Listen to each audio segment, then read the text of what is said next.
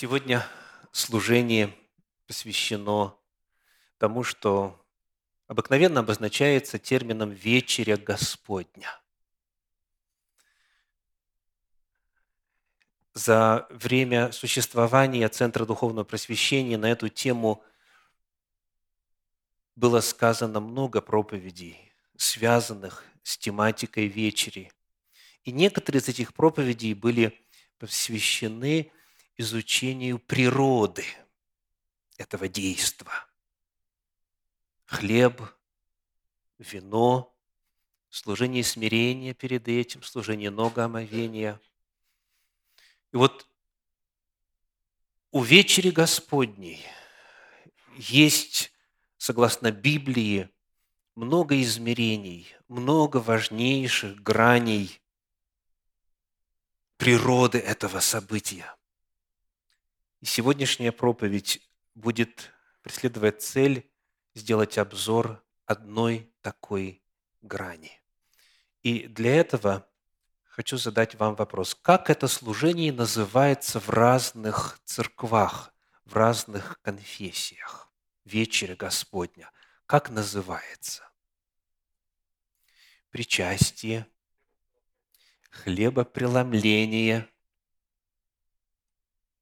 Евхаристия, спасибо, воспоминание, так, месса. В зависимости от традиции внутри христианства подчеркиваются и традиционно используются разные термины для обозначения того, к чему мы сегодня с вами готовимся приступить и в чем участвовать. И сегодня моя проповедь называется «Причастие».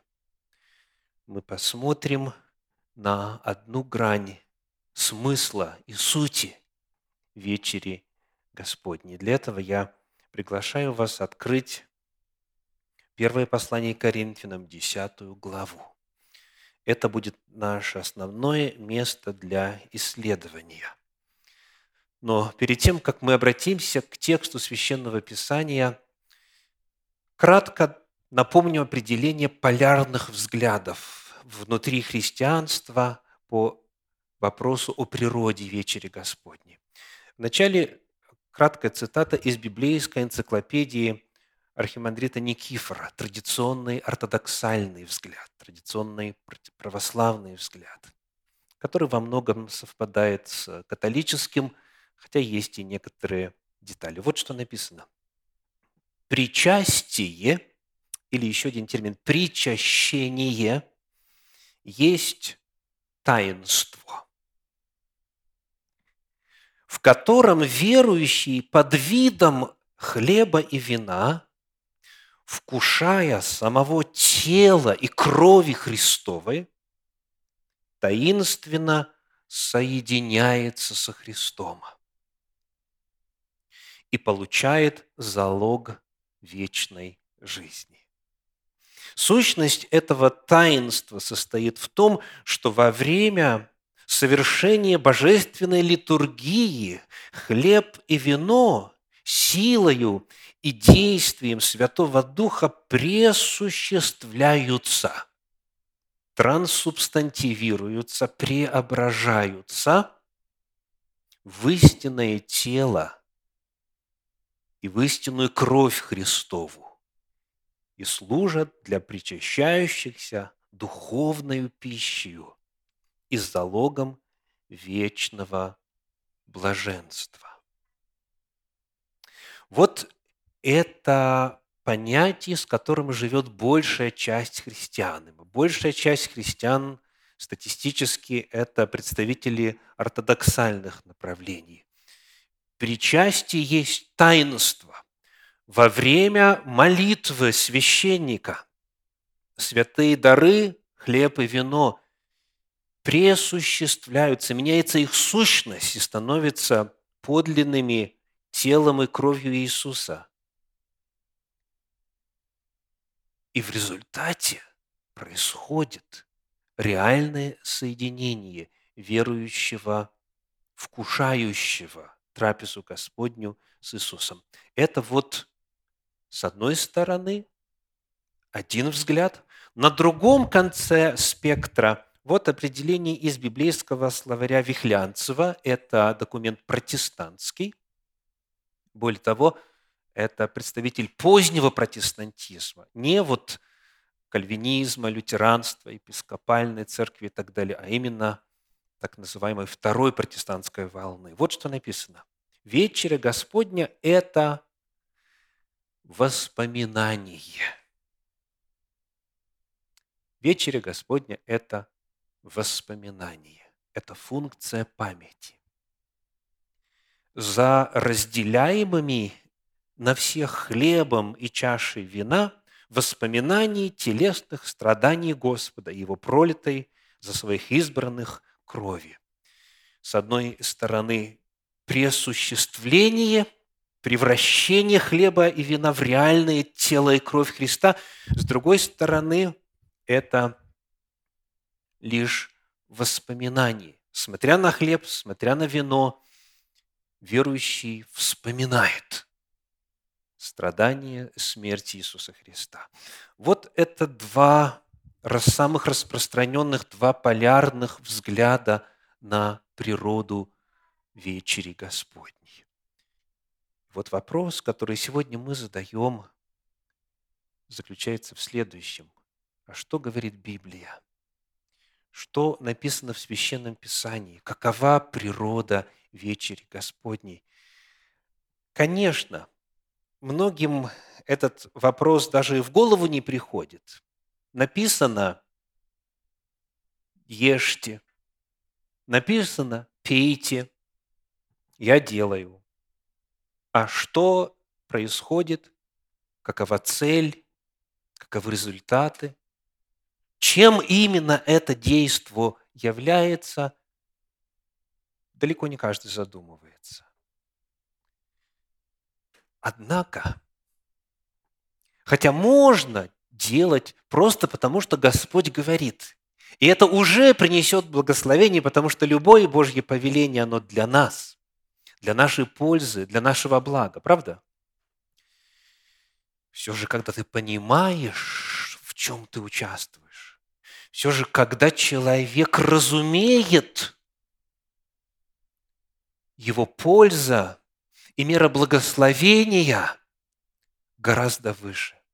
Потому сегодня моя цель, открыв Священное Писание, попытаться рассмотреть вот природу этого действа и задать вопрос о том, для чего сегодня здесь, в Центре Духовного Просвещения, мы будем устраивать трапезу Господню. Какова ее природа. Итак, первое послание Коринфянам, 10 глава, стихи с 15 по 21.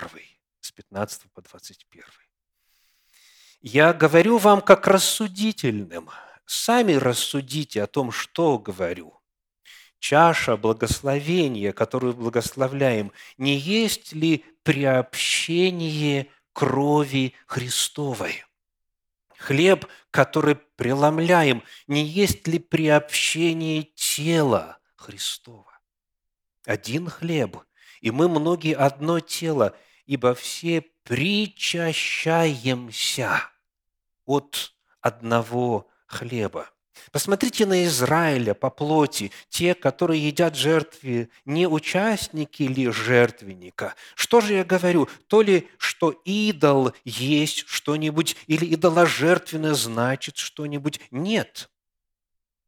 Но что язычники, принося жертвы, приносят бесам, а не Богу. А я не хочу, чтобы вы были в общении с бесами. Не можете пить чашу Господню и чашу бесовскую. Не можете быть участниками в трапезе Господней и в трапезе бесовской. Итак, нашли ли вы, услышали ли вы ответ на вопрос о природе трапезы Господней? Что она собой представляет? Хлеб и вино, принимаемые верующим – каким действием здесь названы. Кто услышал? Дайте мне одно слово. Приобщение. Что еще? Какие еще слова?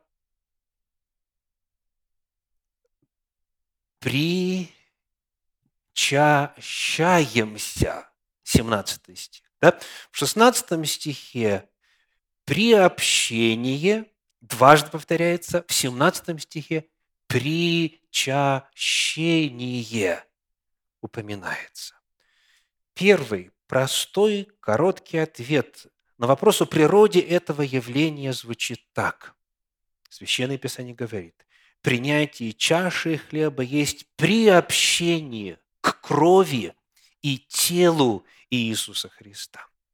Обратите внимание, текст не говорит, это приобщение к виноградной лозе.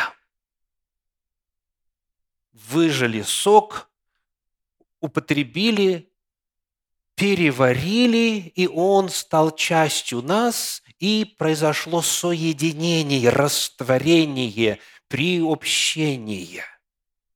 Апостол Павел не говорит, что это приобщение к хлебному злаку. Вкусили, разжевали, проглотили, переварили, оно стало частью нашего естества, и произошло соединение. Что говорит текст? 1 Коринфянам 10 глава 16 стих. К чему мы приобщаемся? К чему мы причащаемся? 16 стих говорит, «Чаша благословения, которую благословляем, не есть ли приобщение крови Христовой?» То есть, принимая материальный дар – человек присоединяется, приобщается, соделывается причастным к крови Христа. Хлеб, который преломляем, не есть ли приобщение тела? Священное Писание делает заявление о том, что принятие чаши и хлеба есть приобщение крови и телу Иисуса Христа. Какие синонимы можно было бы подобрать к термину причащение и приобщение? Какие еще слова выражают ту же самую мысль? Присоединение, хороший термин, еще. Соучастие, соединение – совокупность, единение, общность и так далее. И какой термин бы ни использовался, мысль одна. Нечто происходит, что если рассудить только лишь с точки зрения механики процесса, на самом деле об этом бы не догадался. Вот человек со стороны, который никогда не слышал, что такое вечеря Господня, зайдя и увидев, как вы вкушаете хлеб, вкушаете плод виноградной лозы, он подумал бы, видно, народ проголодался. Ну что-то так мало. Кусочек, глоточек, так? То есть внешне это что? Это трапеза – это трапеза, это принятие пищи. Однако Господь говорит, делая это, вкушая, принимая, мы, по сути, присоединяемся, приобщаемся, соединяемся с телом и кровью Иисуса Христа. И дальше, в следующей, в 11 главе, апостол Павел рассказывает о последствиях. Давайте читать стихи с 27 по, 20, по 30, с 27 по 30. «Посему, кто будет есть хлеб сей или пить чашу Господню недостойно, виновен будет». Видите? Виновен будет не против материальных объектов, поглощаемых, а виновен будет против тела и крови Господней. И эта вина дальше описывается. Да испытывает же себя человек, и таким образом пусть ест от хлеба сего и пьет из чаши сей. Ибо кто ест и пьет недостойно, тот ест и пьет осуждение себе, не рассуждая о теле Господнем. От того многие из вас немощны и больны, и немало умирает. Вы видите? и с точки зрения описания сути происходящего, и с точки зрения описания последствий, если к этому не отнестись должным образом, в должном состоянии. Апостол Павел говорит, это вина против тела и крови Христа. И последствия здесь не символичны, а буквальны. От того из вас, и немощны некоторые, и больны, и даже умирают. Итак, вот это ясное, четкое заявление о природе вечери Господней. Это причастие, приобщение к телу и крови Иисуса Христа. Утвердив это, апостол Павел дальше предлагает нам две аналогии – Давайте читать следующий стих. 1 Коринфянам, 10 глава, 18 стих. «Посмотрите на Израиля по плоти. Те, которые едят жертвы, не участники ли жертвенника?» Аналогия номер один – это служение во святилище. Те, которые едят жертвы, не участники ли жертвенника. Какие жертвы можно было есть вот обычному человеку из Божьего народа? Первое. Мирная жертва. Мирная жертва, из нее приносилась только часть, кровь брызгалась на жертвенник, а все остальное съедал сам жертвователь и его друзья, знакомые и так далее, потому что нужно было съесть в тот же день. Нельзя было ничего есть на следующий день. Поэтому нужно было пригласить как можно больше людей, чтобы все это одолеть. Итак, мирную жертву ели. Еще какую жертву можно было вкушать народу Божьему?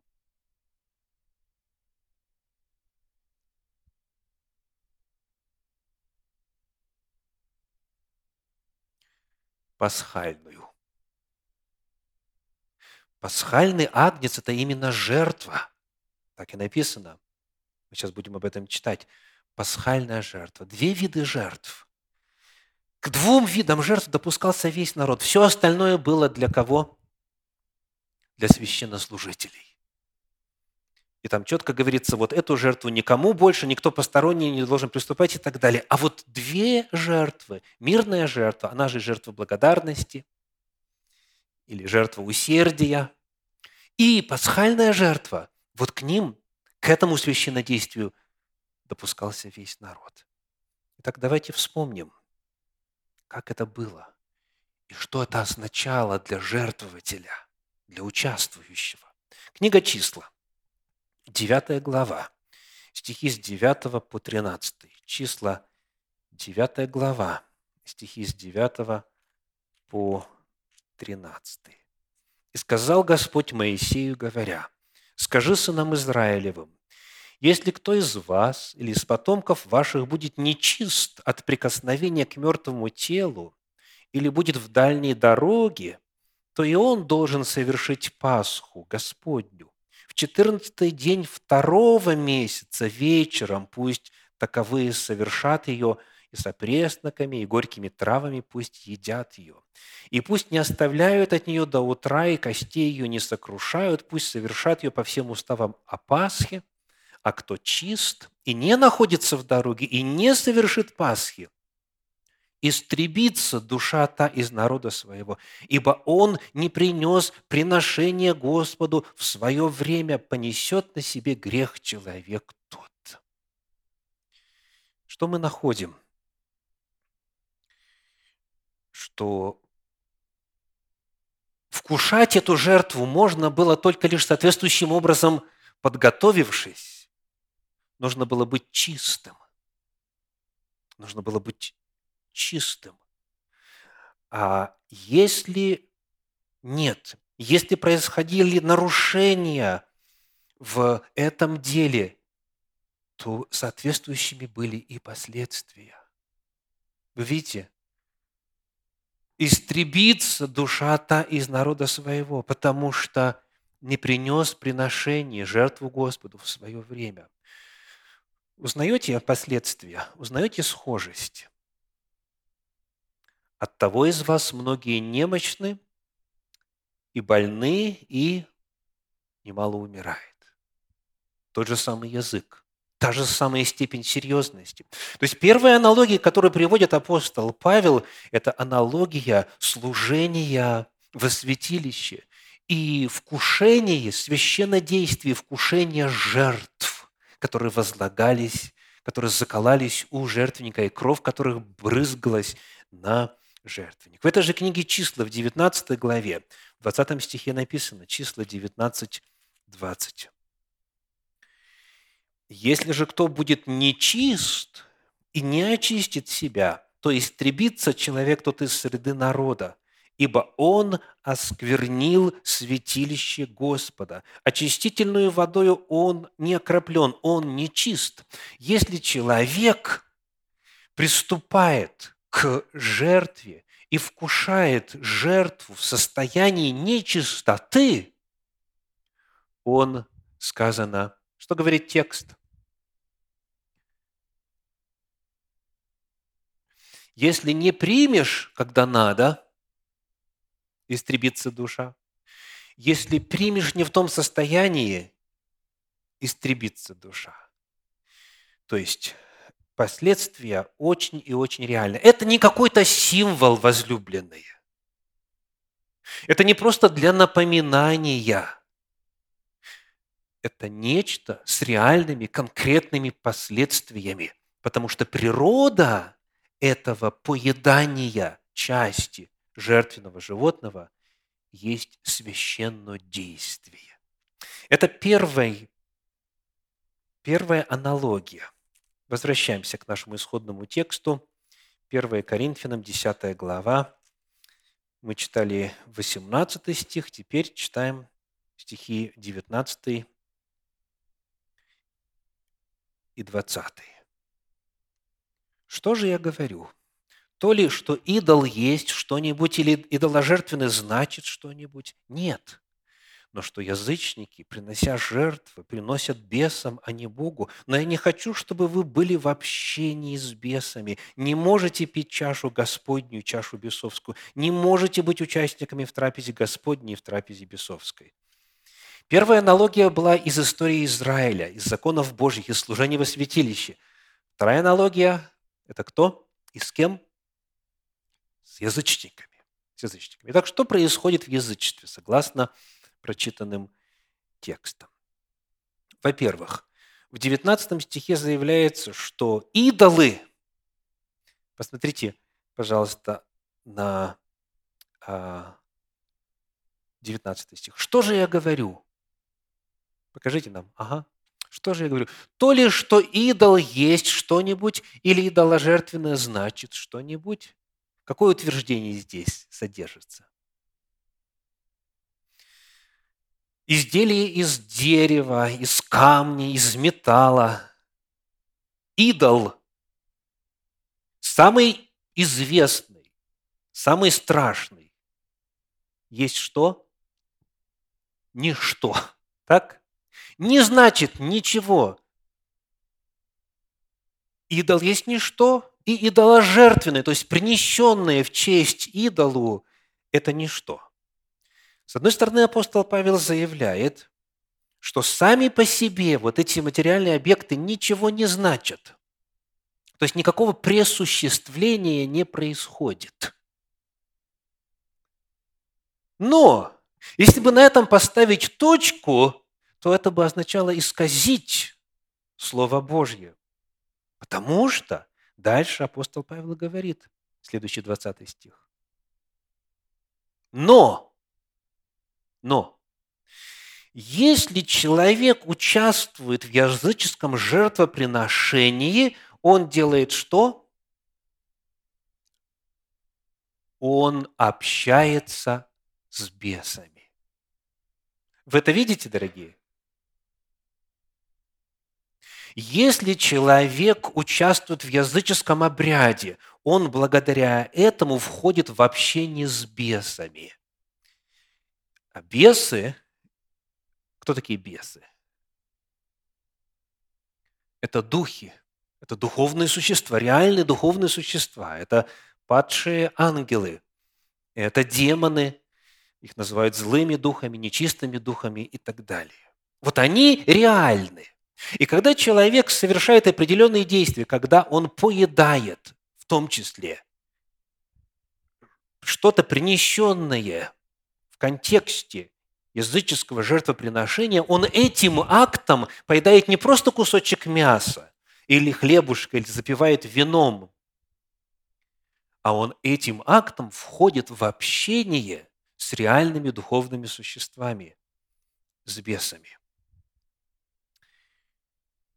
Совершая материальные действия, человек входит в контакт с духовными существами. Он говорит, я не хочу, чтобы вы были в общении с бесами. Не можете пить, не можете есть трапезу бесовскую. Как есть трапеза Господня, тема нашей сегодняшней проповеди, так есть трапеза бесовская. И там, и там при задействовании материальных объектов человек входит в общение, он присоединяется, он причащается к духовному миру, входит в связь, в контакт с конкретными духовными существами. Итак, первая аналогия – это служение во святилище. Это не символ лишь. Это нечто конкретное, реальное и по подготовке, и по последствиям. Вторая аналогия. Язычники – это не символ, это не нечто умозрительное лишь. Участие в материальных действиях в языческом жертвоприношении является приобщением к бесовскому дьявольскому миру. Итак, какова природа вечери Господней?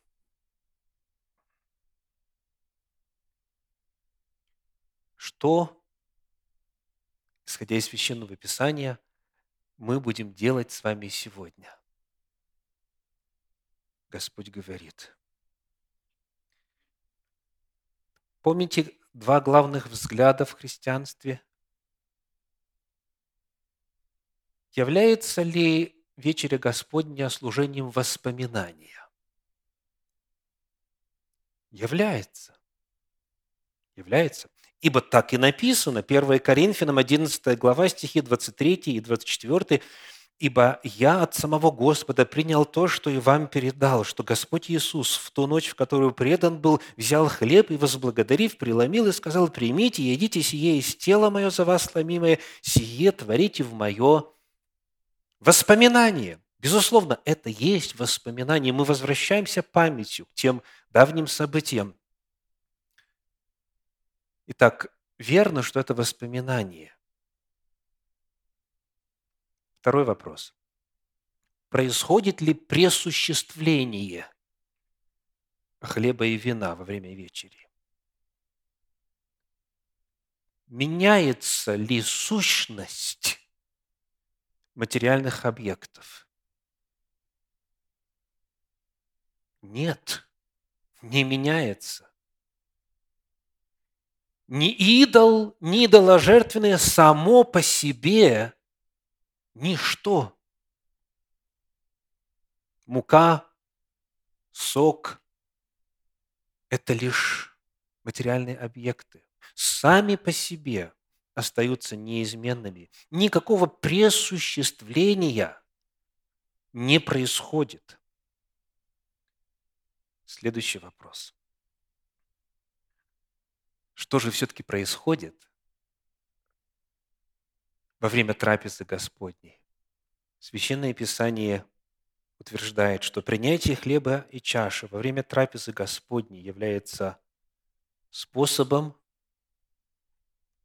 приобщения Господу, является актом единения с Иисусом Христом. Происходит реальное духовное действие, происходит священное действие, как и было когда-то, когда приносили жертвы в храме. Поэтому библейская позиция, она находится где-то посередине между двумя крайними взглядами в христианстве. Да, это воспоминание. Нет, это не присуществление. Но благодаря этим материальным объектам Господь обещает нам,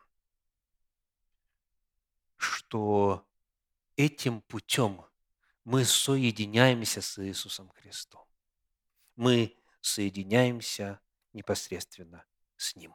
В послании к евреям, во второй главе, в стихах 14 и 15 есть следующие слова о подвиге Спасителя. «А как дети причастны плоти и крови».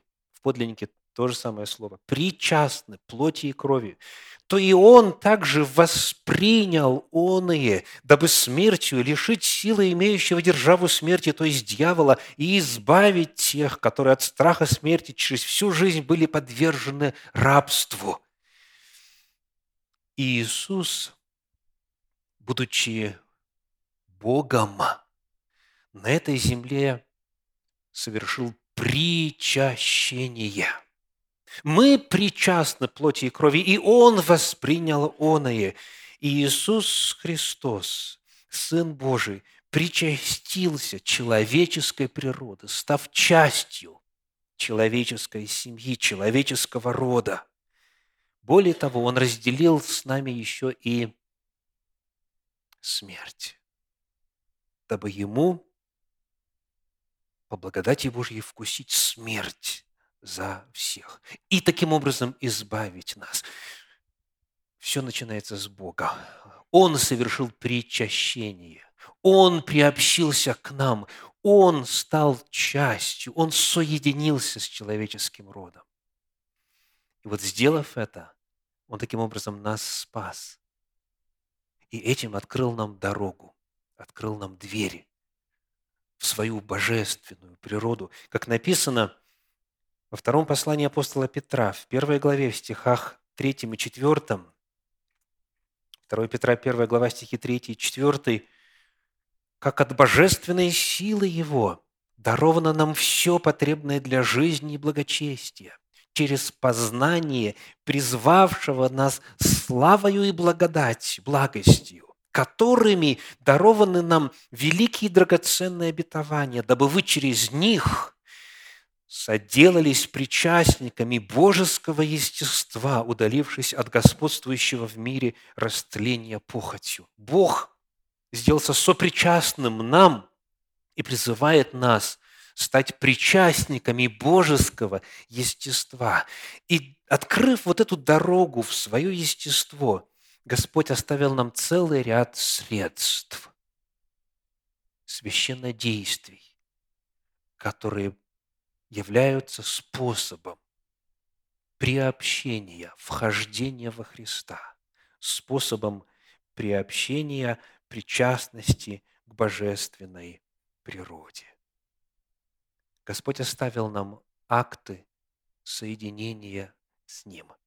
И вот причастие, вечеря Господня, как раз-таки является одним из таких действий. Одним из таких способов. Но вот на этом моменте, возможно, роковая ошибка. Наполнившись верою в то, что сейчас, сегодня состоится священное действие, реальное соединение с Иисусом Христом, реальное духовное общение с Ним, человек может его не обрести. Давайте вспомним, что написано в Евангелии от Иоанна в 13 главе. Евангелие от Иоанна, 13 глава, стихи 21, 26 и 27. Сказав это, Иисус возмутился духом и засвидетельствовал и сказал, «Истинно, истинно говорю вам, что один из вас предаст меня». Иисус отвечал, «Тот, кому я, обмакнув кусок хлеба, подам». И, обмакнув кусок, подал Иуде Симонову Искариоту. И после сего куска вошел в него сатана. Вот это одно из страшнейших мест Священного Писания. Представьте только, из рук самого Господа принять хлеб и обрести что? После сего куска вошел в него сатана. Возлюбленный, Священное Писание категорически против обряда верия. Против веры в то, что череда определенных действий, манипуляция с материальными объектами, принятие даже самого святого само по себе может дать желаемое и обеспечить реальное единение с Господом. Нет. Иуда, приняв кусок, принял хлеб из рук самого Господа, не смог вследствие и на этом лишь основании обрести защиту от дьявола. Вошел в него сатана. Библия против обряда верия, против магизма, против анимизма, религиозного фетишизма. Священное Писание говорит, что сами по себе материальные объекты не обладают спасительной, благодатной, чудодейственной, сверхъестественной силой. А поэтому звучит призыв. Послание к евреям. Последний отрывок на сегодня. Десятая глава, стихи с 19 по 23. Итак, братья, имея дерзновение входить во святилище посредством крови Иисуса Христа, путем новым и живым, который Он вновь открыл нам через завесу, то есть плоть свою, и имея великого священника над Домом Божьим, да приступаем. Вот здесь условия обретения пользы от священнодействия. Да приступаем с искренним сердцем. Искренни ли вы? Открыты ли вы сегодня перед трапезой Господней? Далее. С полною верою. С верой в то, что Божье обетование истины и действенны, что то, что Он обещал, вот это духовное единение с Ним благодаря трапезе Господней, это в действительности – в реальности произойдет сегодня с полной верою, краплением очистив сердца от порочной совести. Это ссылка на что? Исповедание грехов. Если кто знает за собой какую-то вину, какой-то грех неисповеданный, исповедайте его. Очистите совесть вашу. И омыв тело водой чистою – ссылка на известный акт. Будем держаться исповедания упования неуклонно, ибо верен обещавший. Аминь.